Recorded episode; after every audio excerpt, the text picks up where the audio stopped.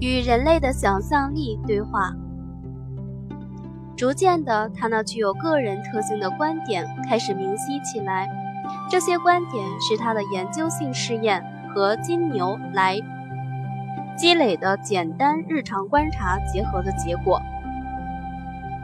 他以此解释了治疗行为的变化无常和无法预料，都是病人想象的结果。他可能是在不同等级的试验中，用理念方法所推导出来的统一想象，推导出的最奇怪的暗示和催眠。也许是在暗示和催眠下，病人所表现出的消极、无抵抗能力，或是当意志和想象发生冲突时，想象处于主主导地位的体现。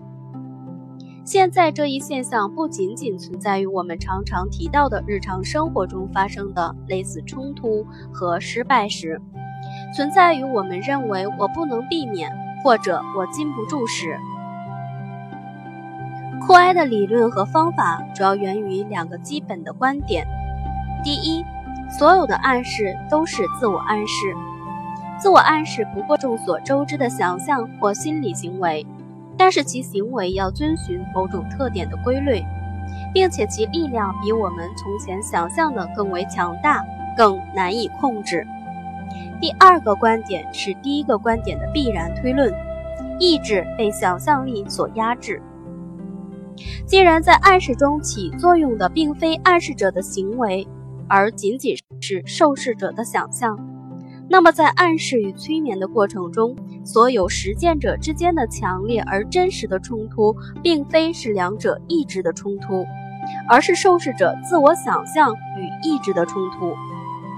第二个观点看起来是库埃先生最基本的观点，也是富有成果的一个。他对此进行了非常准确而透彻的研究，并形成了一条规律，这就是。意志转换规律。根据这一点可以得知，不仅意志对暗示毫无挑战性，而且当他试图破坏暗示时，他反而会加强这种暗示的力量。这就像一个刚学会骑自行车的人看到一块石头，当他担心碰到这块石头使他摔倒，而做了无谓的努力去避开它时，结果反而非常准确地撞撞了上去。同样的道理。还可以用来解释阶段性恐惧或者是大笑，越是努力阻止，越会使其加剧。毫无疑问，这条规律可以更加宽泛地表达：当潜意识与意志性的意愿之间发生冲突时，往往是潜意识占上风，意志只有借助自己的武器才能够战胜潜意识。这些。恰恰会在自我暗示的研究中发生。当受试者在想象中已经意识到了这个巨大的杠杆后，库艾先生开始放弃催眠，然后告诉受试者如何运用自我暗示。在做这些事情的时候，他证明了自己是正确的。一九一零年，库埃的体系逐渐成熟。